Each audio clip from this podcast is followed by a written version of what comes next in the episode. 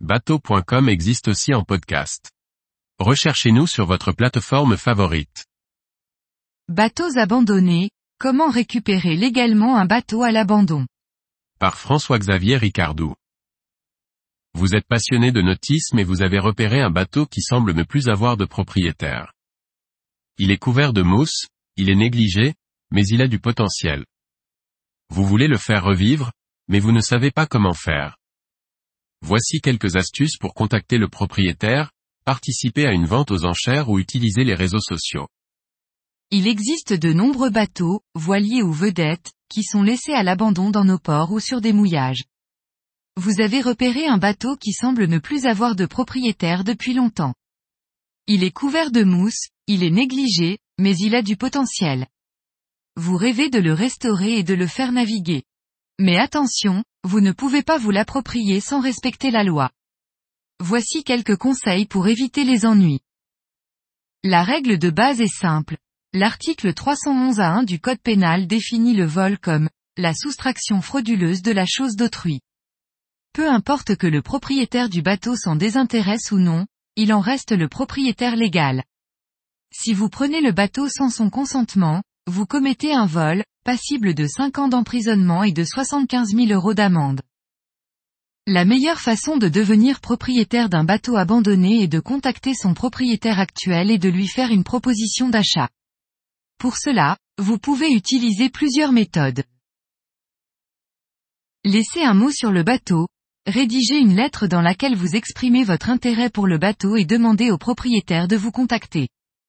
Mettez cette lettre dans une enveloppe protégée des intempéries, et attachez-la à un endroit visible sur le pont du bateau.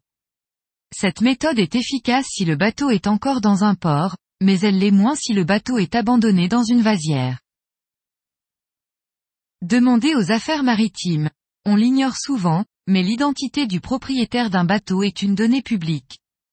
En effet, l'État tient un registre de propriété des navires, à l'image du registre foncier et du cadastre tenu en mairie, mieux connu du grand public.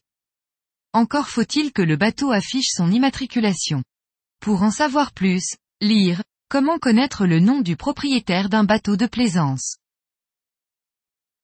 Utilisez les réseaux sociaux et autres forums, postez une photo, un nom et une immatriculation du bateau sur des forums ou des groupes dédiés aux plaisanciers locaux. Peut-être que quelqu'un connaît le propriétaire ou peut vous aider à le retrouver.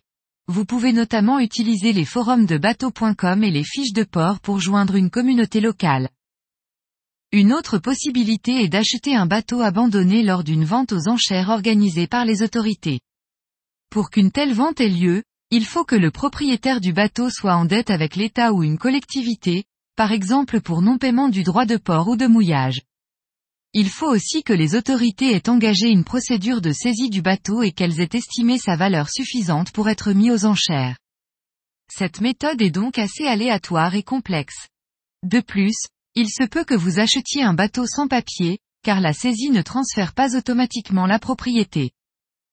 Il n'existe pas de méthode miracle pour acquérir un bateau abandonné.